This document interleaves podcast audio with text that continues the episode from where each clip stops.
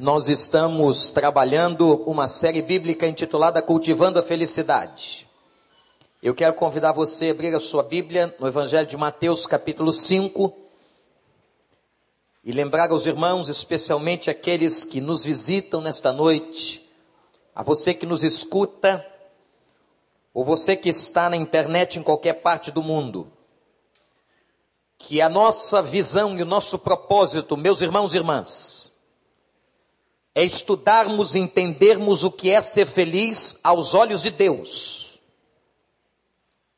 Não estamos aqui abordando este tema aos olhos da sociedade ou do homem, mas o que é que Deus pensa ser uma pessoa verdadeiramente feliz. E no sermão chamado Sermão da Montanha, Jesus Cristo vai trazer pelo menos por oito vezes a repetição da palavra bem-aventurado. Terminologia que traduzida de uma maneira mais profunda significa um estado de felicidade. E agora nós vamos analisar o maravilhoso versículo de número 8. Quando a palavra de Deus diz: Bem-aventurados os puros, os limpos de coração, pois eles verão a Deus. Bem-aventurados os puros de coração, pois eles verão a Deus. Que texto difícil de ser pregado, irmãos. Que texto difícil da gente ouvir. E os irmãos vão entender por quê. Eu quero começar este estudo, esta reflexão, falando sobre a ideia de pureza. O que é que é ser puro na Bíblia? Em algumas versões, pode ser que você tenha uma delas, algumas dessas versões está escrito limpos de coração. É a mesma coisa. A palavra kataros no grego. Os puros de coração, a pureza. O que é isto? Jesus está aqui fazendo mais uma vez um contraponto a toda a tradição judaica. Sabem por quê, irmãos? Porque ser puro aos judeus e para o judeu era algo absolutamente exterior. Certa ocasião, por exemplo, Jesus é questionado do porquê que os seus discípulos não lavavam as mãos antes de comer. Obviamente que Jesus estava entendendo qual era a intenção da pergunta. Às vezes, uma pergunta que parece inocente tem por trás dela muitas malícias de quem pergunta. Portanto, o que Jesus está entendendo era onde aqueles questionadores queriam chegar. Queriam ver alguma coisa que condenassem os discípulos de Jesus. Queriam mostrar que aqueles discípulos não cumpriam a lei de Moisés. Consequentemente, queriam mostrar que eles eram pessoas que estavam blasfemando de Deus. Mas Jesus está sabendo qual era a intenção do coração. Isso é muito importante e eu quero que você entenda isso nesta noite. Jesus conhece todas as intenções dos nossos corações. Você crê nisso? Ele sabe cada intenção de cada pessoa que adentrou esta casa de oração hoje à noite. Ele sabe a intenção do coração de cada um que nos ouve, seja onde for. E ele agora vai estar falando com aquelas pessoas sobre pureza. E certamente os discípulos muitas vezes ouviram os judeus relatando sobre a lei, falando sobre a lei e dizendo o seguinte: é importante a higiene e a limpeza do corpo. Sim, é. É claro que é. É claro que é importante tomar um bom banho. É claro que é fundamental fazer higiene bucal. Mas a questão de Jesus era mais profunda. Ele está querendo dizer aos discípulos que há uma razão maior para se ser puro e para se ter pureza. E esta razão deve ser a razão do coração. E o que Jesus está dizendo é o seguinte: o que adianta uma pessoa estar pura ou limpa pelo lado de fora, está completamente suja aos olhos de Deus pelo lado de dentro. Cataros, Deus espera de nós coração puro. Naquela época, muitas pessoas, e como nos dias de hoje, valorizam o que é estético. Nós estamos, neste século 21, na era da estética. As empresas de cosméticos apontam no Brasil os primeiros lugares. O faturamento se eleva a milhões e milhões de dólares. O fato é que nós somos um país aonde a valorização da estética é extremamente importante. Existe, por exemplo, preconceito se uma pessoa entrar com uma veste não muito própria em um banco da cidade, numa empresa. A valorização do que é estético, a valorização daquilo que é aparente. Isto é bom ou isto é ruim, pastor? Eu acredito, meus irmãos e irmãs, que é bom. Todos nós gostamos de ver o belo. O que é belo nos atrai. O que é bonito chama atenção. O que é cheiroso nos encanta. Não é verdade? Você gosta de ver uma pessoa limpa, arrumada, trabalhando com você, estudando com você, na igreja ao seu lado. Meus irmãos, mas o que Jesus está dizendo é que havia uma pureza muito mais importante. E quando ele fala sobre pureza de coração, anote esta palavra. Talvez você não tenha percebido o contraste que Jesus está fazendo. Quando os judeus falavam de pureza exterior e de limpar as mãos, ele está falando de pureza do coração. Por que do coração? O coração para um judeu significava toda a vida de uma pessoa. E significava o interior de uma pessoa. O Senhor então está falando o seguinte: feliz é o homem, feliz é a mulher, feliz é o indivíduo que tem um coração puro diante de Deus e aos olhos de Deus. O que ele está dizendo é que de nada adianta uma pessoa arrumadinha esteticamente, bem cheirosa, se o coração está exalando odor, se a vida está suja, se está trazendo alguma coisa escondida de pecado lá no oculto e no recôncavo do coração. Meus irmãos, há um texto na Bíblia que eu acho que se torna um dos textos mais fortes pregados por Jesus. Está exatamente no capítulo 23 de Mateus. Eu quero convidá-lo a ler comigo. Mateus capítulo 23.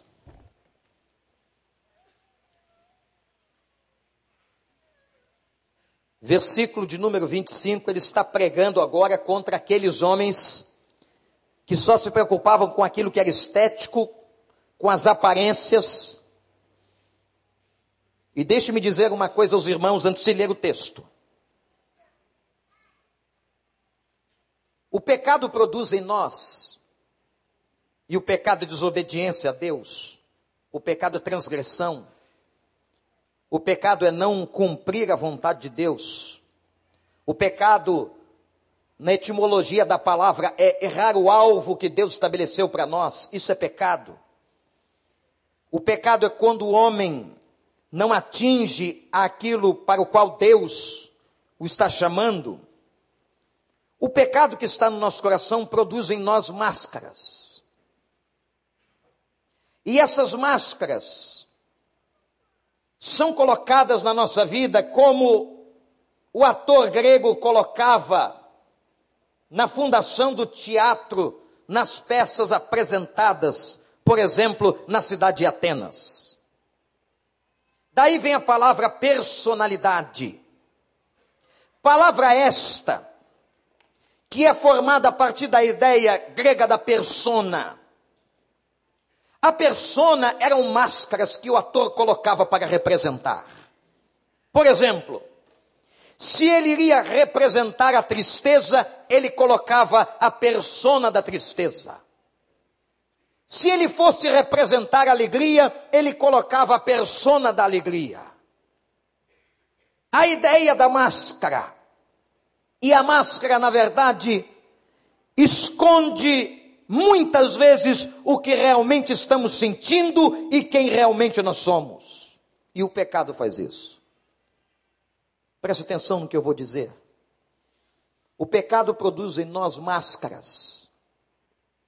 E meus irmãos, por muitas e muitas vezes nós estamos andando, trabalhando e vivendo mascarados. Como se escondendo de Deus e das pessoas, como se isso fosse possível. As nossas fragilidades, e os fariseus, doutores da lei, naquela época, que tanto se preocupavam com a pureza estética e do corpo, agora ouvem um sermão de Jesus extremamente duro. Presta atenção, versículo número 25 de Mateus 23, ele diz assim: Ai de vocês, vocês mestres da lei e fariseus hipócritas, vocês limpam o exterior do corpo e do prato, mas por dentro eles estão cheios de ganância e de cobiça. Fariseu cego, limpe primeiro o interior do corpo e do prato, para que o exterior também fique limpo. Ai de vocês, mestres da lei e fariseus hipócritas, vocês são como sepulcros caiados, bonitos por fora, mas por dentro estão cheios de ossos e de todo tipo de imundície. Assim são vocês por fora, parecem justos ao povo, mas por dentro estão cheios de hipocrisia e de maldade. Ai de vocês, hipócritas e fariseus.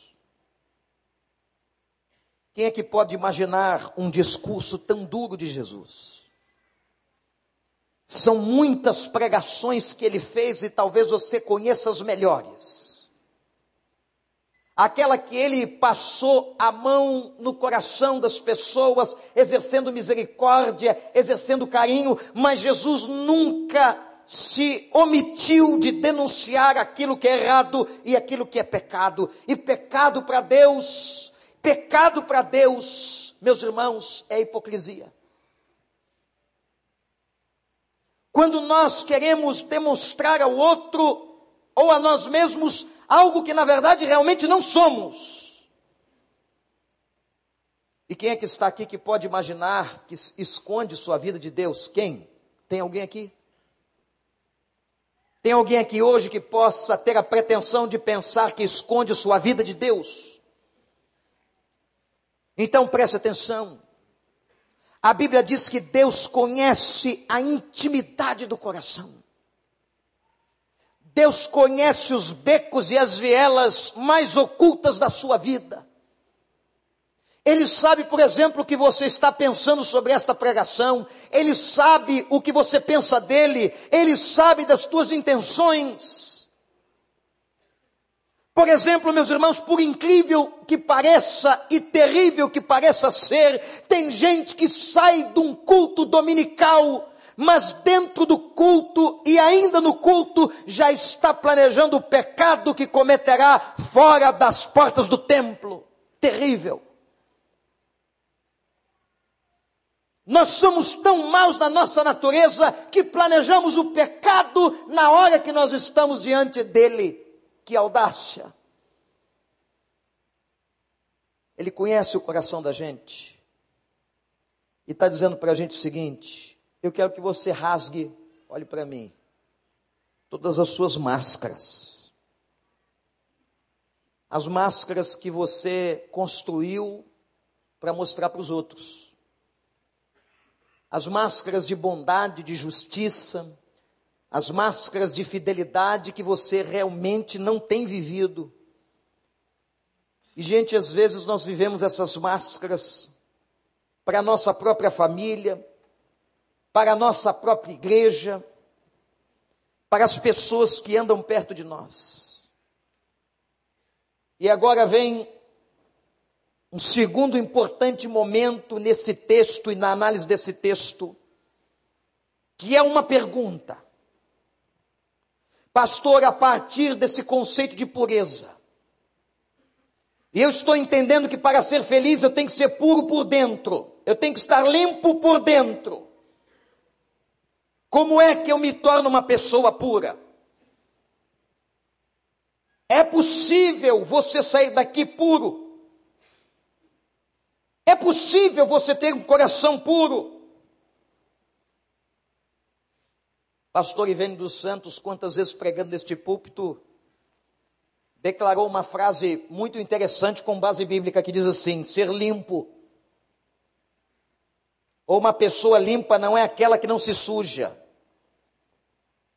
mas é uma pessoa que sempre se lava.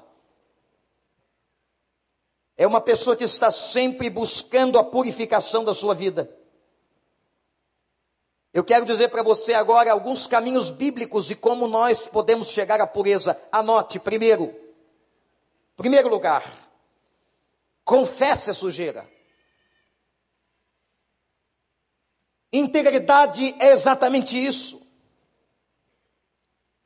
Quando nós olhamos, irmãos e irmãs, a vida de Davi, tão conhecida dos leitores da palavra, ficamos pensando como é que este homem foi um homem segundo o coração de Deus, um homem que errou tanto,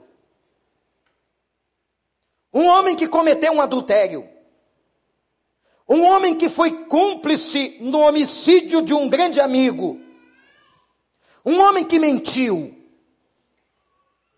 como é que este homem, aos olhos de Deus, era um homem segundo o coração dele? O que é que havia na vida de Davi que era tão especial? Meus irmãos, eu não tenho qualquer dúvida que o que havia no coração de Davi que agradava o Senhor era que Davi era um homem de coração quebrantado. Davi errava sim, mas Davi confessava sujeira. Davi se humilhava. Os salmos de Davi, meus irmãos e irmãs, estão cheios de confissões de Davi. As suas agonias. Eu lhes convido a ler os Salmos 51 e 32, onde Davi faz declarações profundas depois dos seus pecados. Quando Natan chegou na sua vida. Ah, que Deus levante Natãs na nossa vida. Porque a imagem deste profeta chamado Natan, que chegou na vida de Davi, para apontar-lhe o pecado e dizer: Davi, você está errado. A imagem deste homem é a imagem do Espírito de Deus hoje que nos convence do pecado, que nos aponta,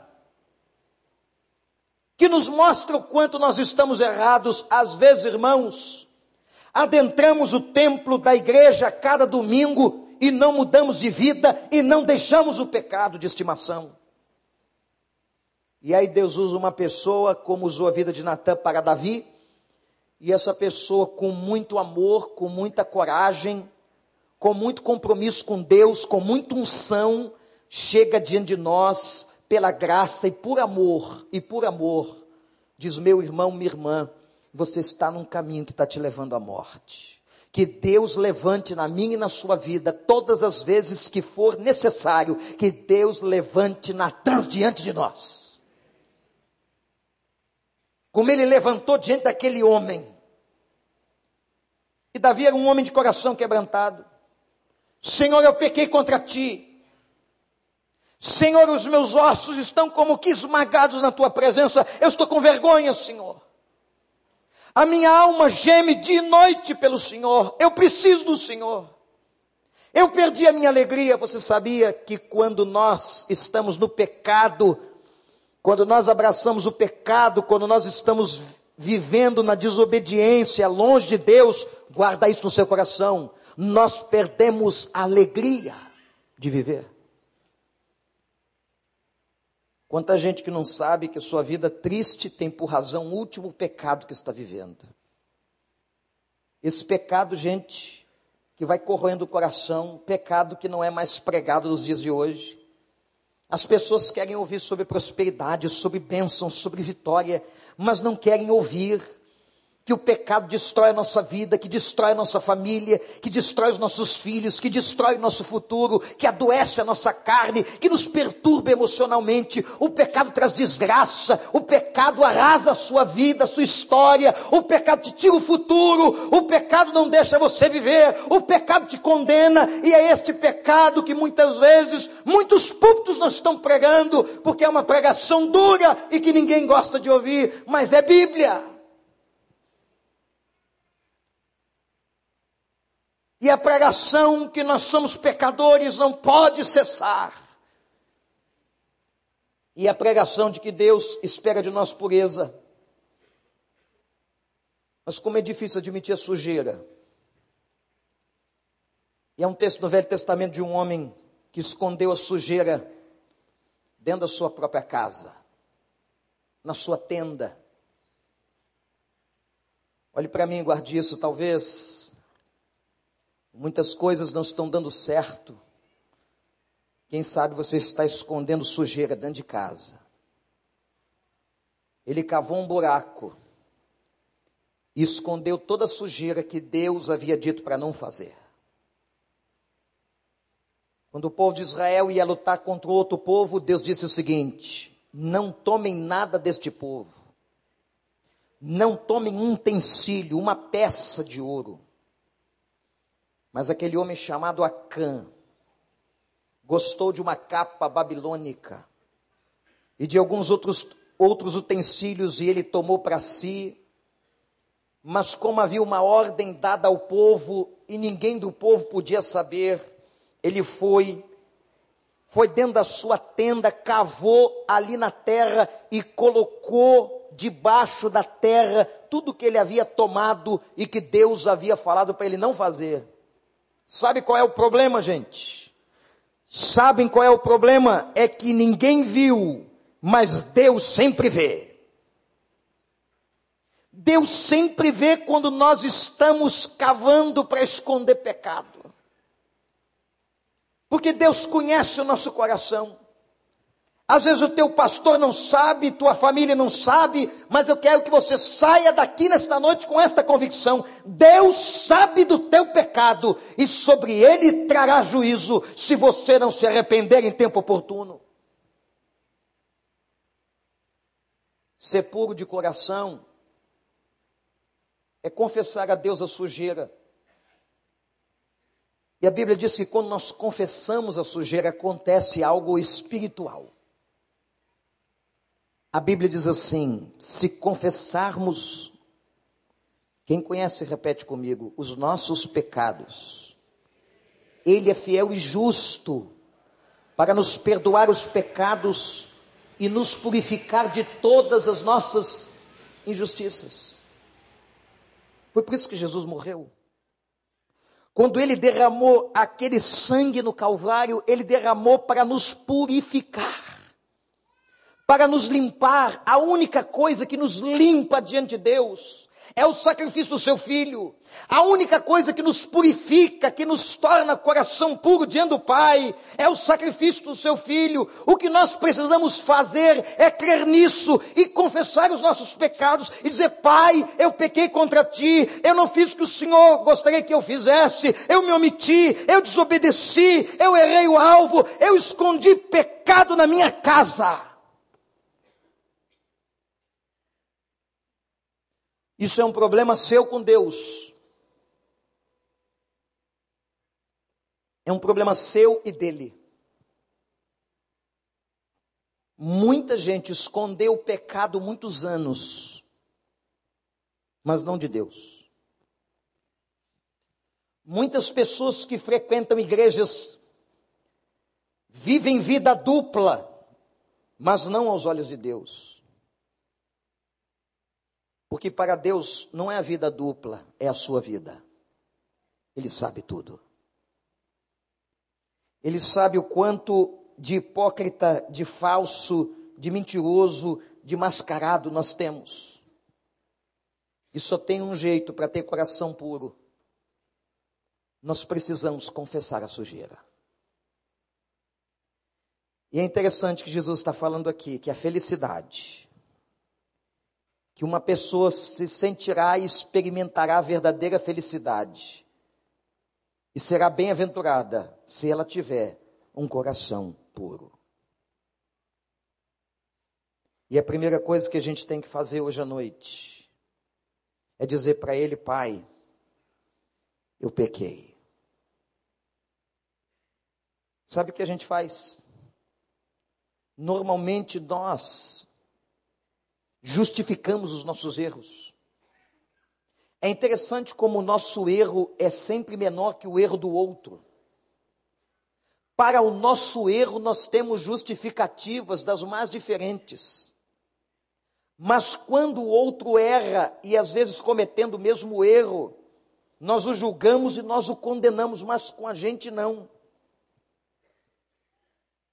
E sabem por quê, irmãos? Porque há alguma coisa no nosso coração chamado orgulho. Quando você confessa e tem o coração ajoelhado na presença de Deus, o coração quebrantado, o que vale muito mais do que a postura do corpo diante de Deus, não que ela não seja simbólica ou importante, mas o que vale muito mais diante de Deus é um coração de joelhos é um coração humilhado, é um coração quebrado, é o coração de uma pessoa que diz o seguinte: Eu pequei, Senhor.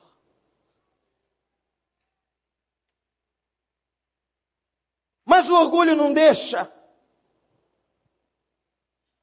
E eu quero dizer nesta noite, baseado nesse texto, que só o arrependimento vence o orgulho.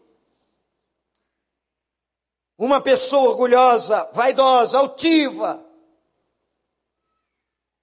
E com certeza eu estou falando de nós. Porque se há um pecado que muitas pessoas dizem que não cometem, é esse. Pastor, eu não sou uma pessoa orgulhosa. Aliás, eu tenho uma vida tão pura diante de Deus. João é a Bíblia que diz o seguinte: se você pensa assim, você já está pecando. O orgulho, eu vi isso recentemente num estudo dado pelo Dr. Rousseau Shedd, na cidade de Foz do Iguaçu, quando falava de integridade. Dr. Shedd disse a nós que o orgulho é o pai de todos os pecados.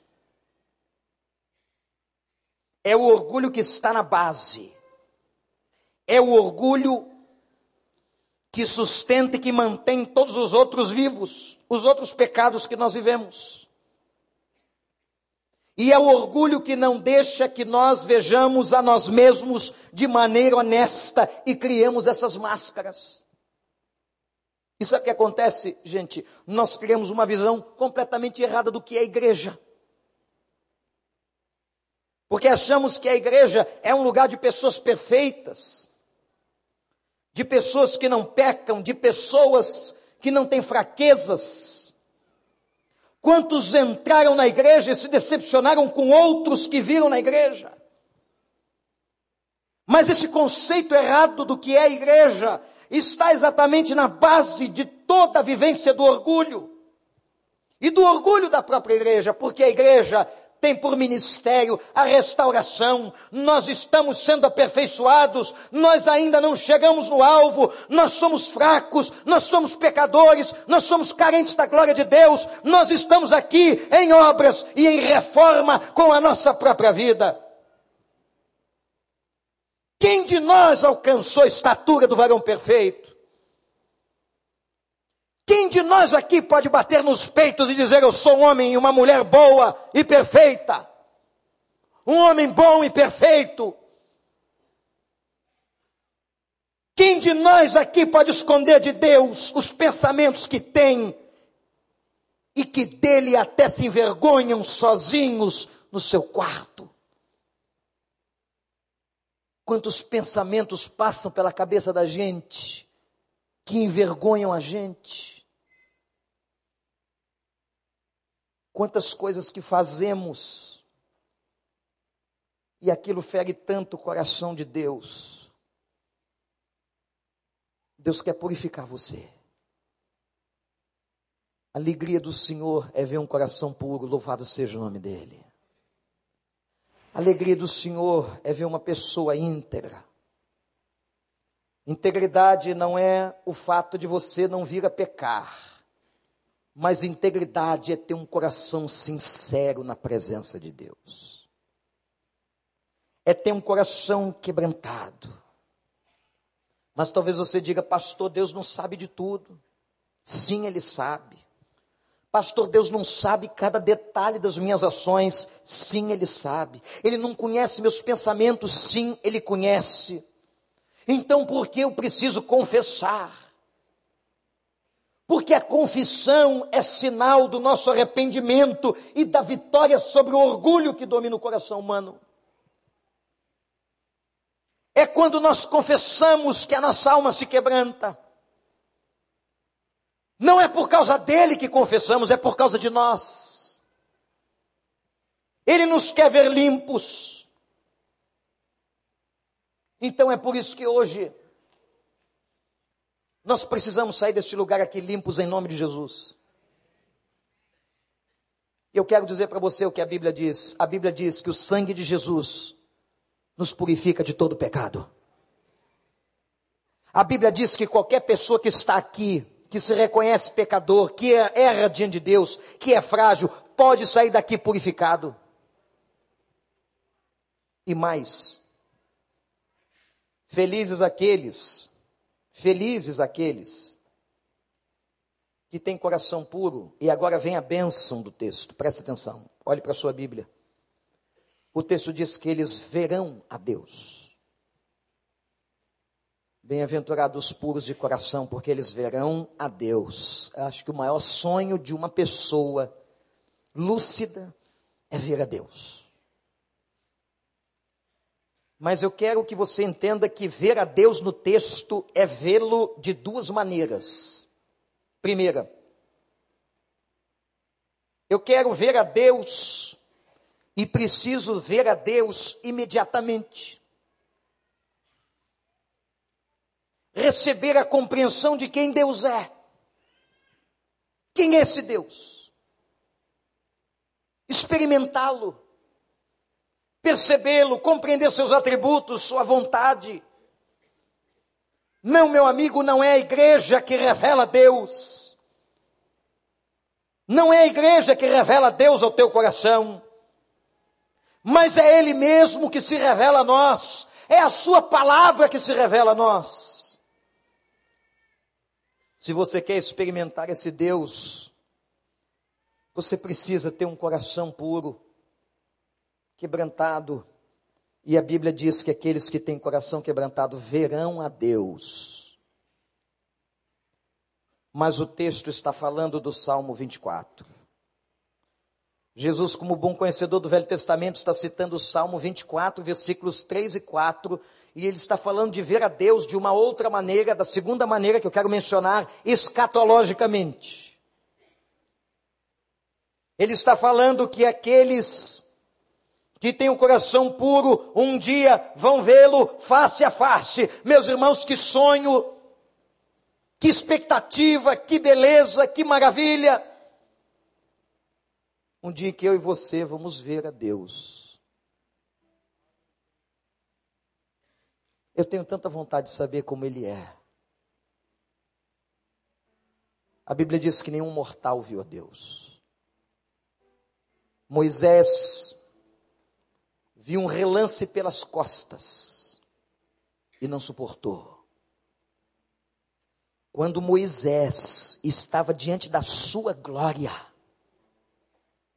apenas a presença de Deus, sem ele ter visto a Deus, fez com que a face de Moisés brilhasse como o sol. Ao ponto dos seus irmãos não poderem olhar para ele.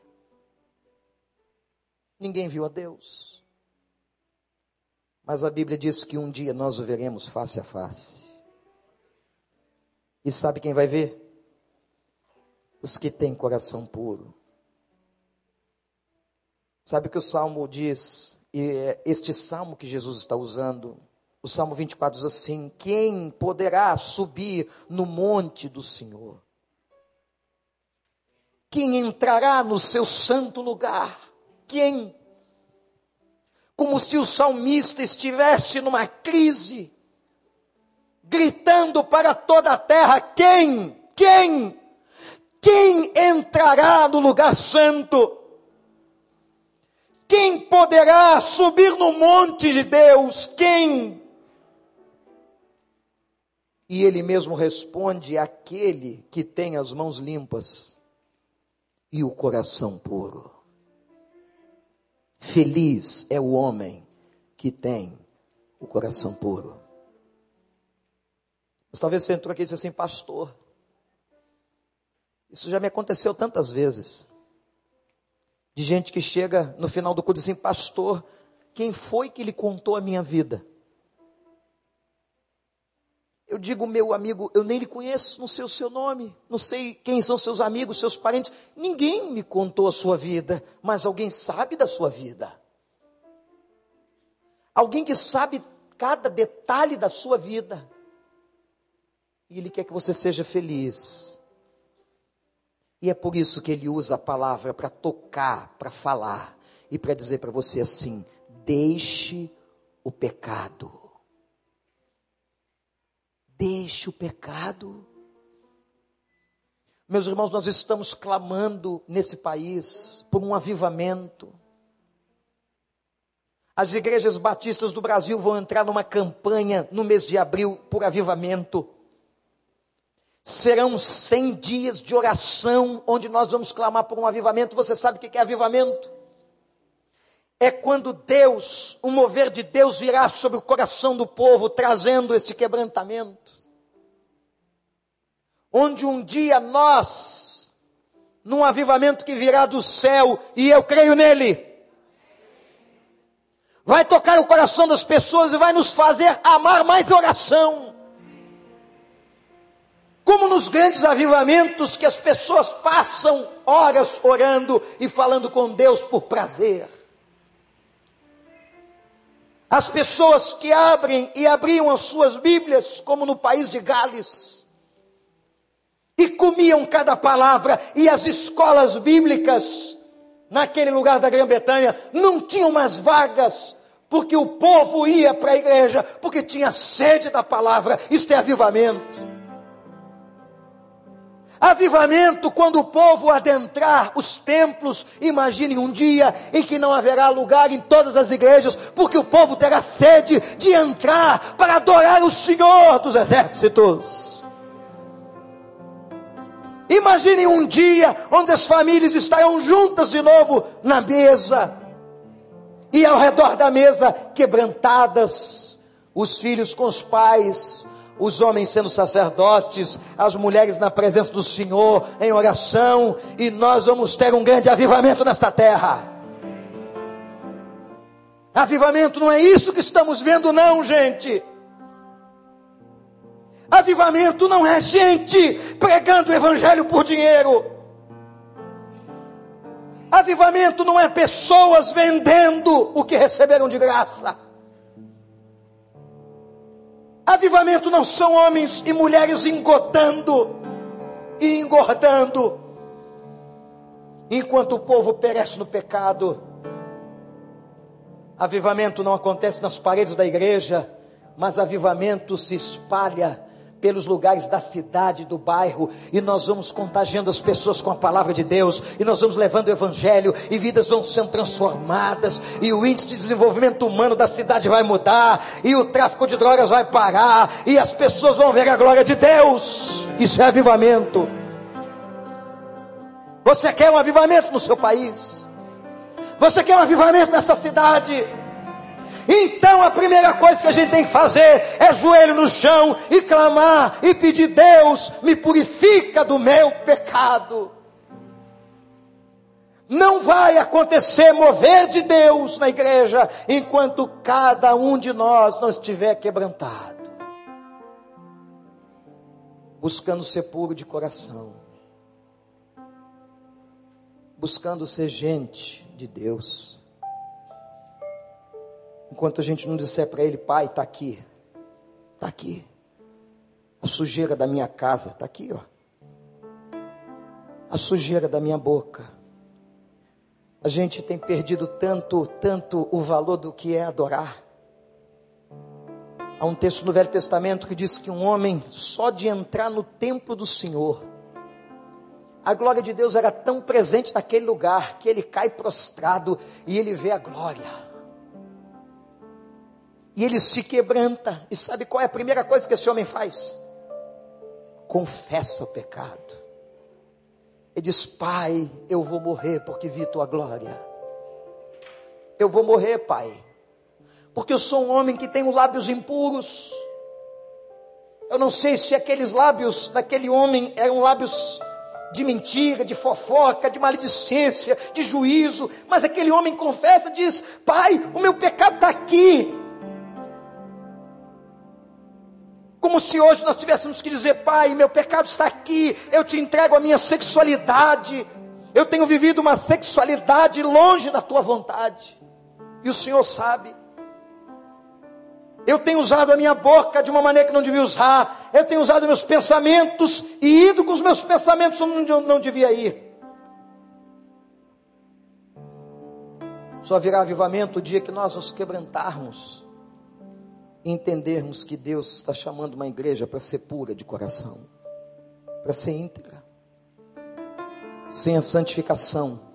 Conhece esse versículo? Ninguém verá o Senhor. E é um texto na Bíblia que Jesus diz assim: confessem diante dos homens, confessem suas fraquezas, não é para dizer qual é o pecado, mas é para dizer que é pecador. E eu te confessarei e vou interceder por você diante do Pai. Bem-aventurados os puros de coração, porque eles verão a Deus. E aí, gente, o dia que nós partirmos deste mundo, e o nosso espírito adentrar as regiões celestiais, Paulo diz assim: hoje nós vemos como se estivéssemos vendo no espelho, vemos como um enigma, mas um dia nós o veremos face a face. Os limpos de coração verão a Deus. Que Deus traga um avivamento para essa nação. Que Deus traga um avivamento para a sua casa mas primeiramente que Deus traga um avivamento para a sua vida. E o avivamento começa no quebrantamento. Sabe que o nosso orgulho, as nossas máscaras, não deixam nem a gente dizer assim, pai, eu sou pecador. Não deixa a gente levantar a mão. Não deixa, às vezes, a gente sair da cadeira da igreja. Porque a gente pensa, ou é dito pelo diabo no ouvido, vai todo mundo ver vai todo mundo ver. Se mantenha aí na mentira. Ninguém precisa saber. E o que Deus está pedindo de você para que você seja feliz é o seguinte: confesse. Deixa a minha glória invadir. E o texto daquele homem do Velho Testamento diz que quando ele confessou, veio a graça curadora de Deus. Aleluia. E Deus mandou um anjo e queimou a boca do profeta com uma tenaz a brasa, meus irmãos, ser queimado por uma brasa deve doer, não é? Mas cura. Doeu, mas curou. E Deus perdoou e disse: Agora, quem é que vai pregar? E disse o homem: Eu vou. E o Senhor disse: Vai, teu pecado foi perdoado, tua iniquidade foi tirada. Você pode sair daqui limpo, mas a escolha é sua. Vamos orar. Os limpos de coração verão a Deus. Eu creio que neste momento sagrado, na presença do Senhor, que você não faça outra coisa agora a não ser clamar e pedir perdão pelos seus pecados. Que a palavra de Deus tenha levado você ao encontro e que você se defronte agora com os seus pecados. Lembra e dá nome e dos nomes de cada um deles. E diz: Senhor, eu confesso diante do Senhor. Talvez tenha tanta coisa dando errado na sua vida e na sua casa, porque tem pecado escondido, enterrado no fundo da tua cabana. Mas o Senhor quer fazer você sair daqui essa noite purificado, porque o sangue de Jesus nos purifica de todo pecado. Peça perdão ao Senhor. Senhor, eu quero me juntar aos meus irmãos, dizer ao Senhor que nós somos pecadores, Pai. Nós reconhecemos as nossas fraquezas. Ó Senhor, obrigado pela tua palavra que nos dá sempre a segunda chance. Obrigado porque é uma palavra dura, mas como diz o profeta, depois é como mel na nossa boca. E eu te suplico nesta hora, derrama o sangue do Calvário sobre a vida de cada um, Senhor.